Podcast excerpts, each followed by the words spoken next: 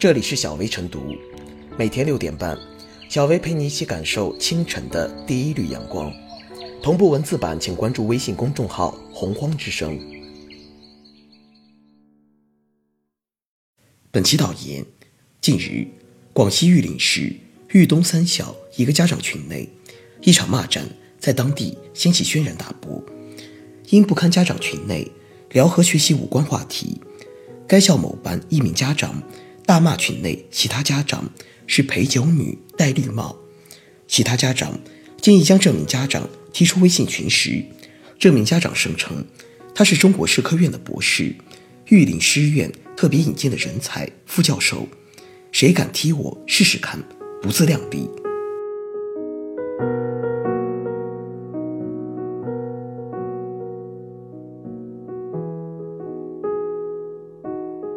家长群骂战。源于管理与素质双缺失。如今，几乎每所学校、每个班级都有家长群。最初，家长群里也发生过某些争执，但远远不及豫东三小那个家长群里的骂战。后者无论是内容不堪入目，还是持续四个多小时，都让人惊诧，骂功了得。更让人颇感意外的是，骂战一方竟然是博士、副教授，其公开表达的内容。辱骂其他家长的话和炫耀自己的身份，与高层次人才应有的素质极不相符。对于这场骂战，大多数人的批评对象是这名博士家长，但事件起因并不在博士家长，而在于该班级的家长缺少边界管理。一些家长在群里探讨酒的话题，闲聊与群定位无关的内容，才引发博士家长不满。如果该家长群，早有明确的聊天边界规定，家长都遵守群规，这场骂战原本是可以避免的。按说，家长群只应用于家长之间、家校之间沟通，只应涉及与孩子教育教学有关的内容，其他内容应予禁止。作为家长群的群管理者，应该在借群之处就约法三章，并及时履行管理责任。可以说，这场骂战。相当程度上是群规缺失与群管缺失造成的。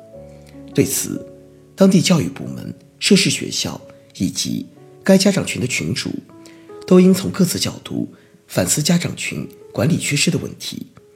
今年一月，北京市教委发布《关于加强中小学 App、互联网群组、公众账号管理的通知》，既明确了群组定位，中小学群组主要用于。教育教学信息交流，又明确群组建立者、管理者应当履行管理责任。不过，不少地方还没有出台类似规范家长群管理的规定。希望玉林这场家长群里的骂战能引起有关地方和教育部门的重视，早日规范家长群。这一事件除了暴露家长群管理缺失外，还暴露出家长们的素质问题。首先，暴露了这名博士家长素质不高，专业素质高不等于综合素质高。虽然该家长个人学位、职称都很高，但在这起事件中表现出来的文明素养，让人实在不敢恭维。即使不满意其他家长闲聊酒的话题，既可以好言相劝，也可以让群主纠正，而不该出口辱骂他人，也不必高调炫耀自己。从法律角度来说，博士家长大骂群内其他家长是陪酒女戴绿帽，已经涉嫌侮辱或者诽谤。如果其他家长依法进行维权，该博士家长很可能要付出侵权代价，可见其法律素养也不高。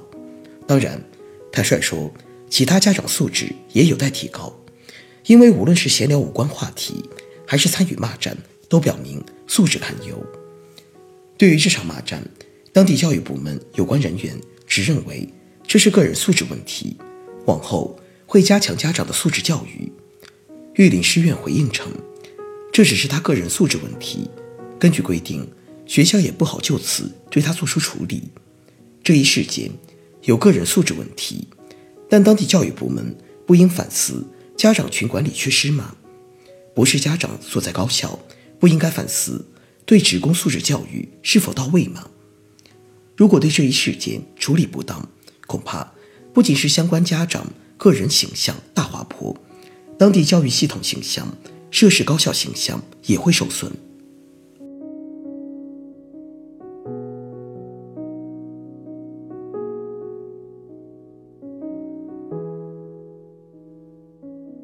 家长群秩序不能靠撒泼来维护。家长群里，一场因聊酒话题引发的骂战，女主角因其出于粗鄙泼辣、嚣张跋扈，与博士、副教授身份的巨大反差，形成事件的焦点。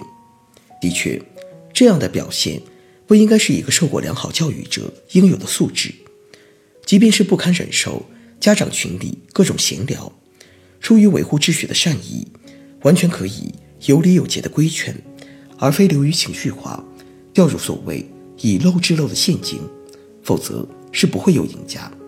如事件一样，最终闹得一地鸡毛，斯文扫地。然而，这或许只是问题的表象。具体到这场骂战，酒的话题或许只是导火索，根本在于家长群秩序调节的失灵。之所以出现这样的问题，在于。家长群的特殊性，常见的工作群、客户群、同学群之类，受到更多现实人际关系影响，成员之间相对熟悉，并遵循现实的基本准则，还受到情面、利益等掣肘，具备一定的组织性质。而家长群则不同，是基于孩子上学而把家长生凑在一起，每个家长都是独立的，且大多彼此之间没有关联。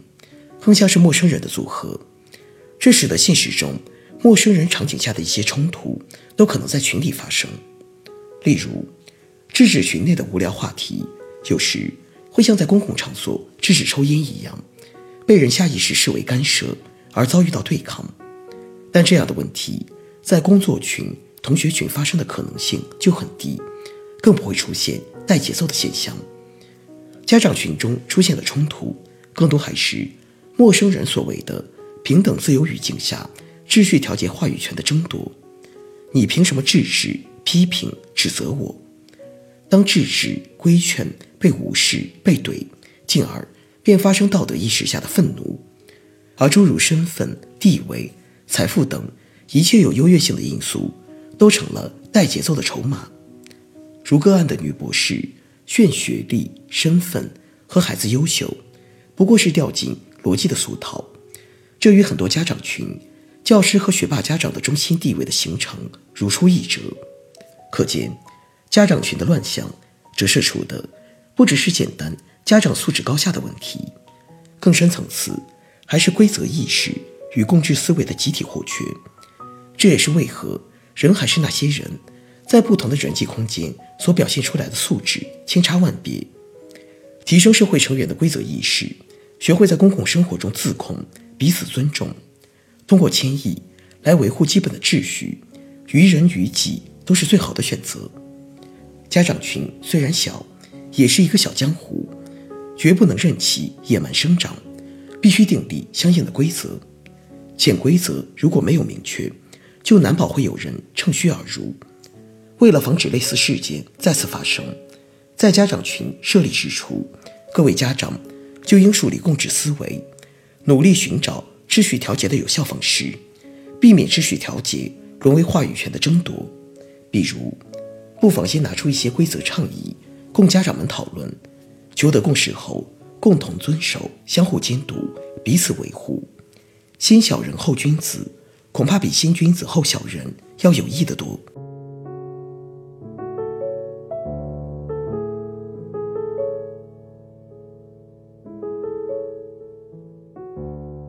最后是小薇复言，家长群是用于家长们沟通孩子学习生活的平台。一般来说，作为老师，应该事先与家长约法三章，明确禁止家长在群里聊与孩子学习无关的话题。而作为家长，应该也要有这个自觉性。令人遗憾的是，现实中不乏有家长有意无意地违背这种潜规则，在家长群里闲聊固然不应该。女博士的态度也确实值得商榷。这次家长群闹出骂人风波，是管理和素质双重缺失导致的结果。家长群内骂战，没有一方是赢家，各方都应反思，从好好说话做起，提高文明修养，恪守言行边界，用实际行动给孩子树立一个好榜样。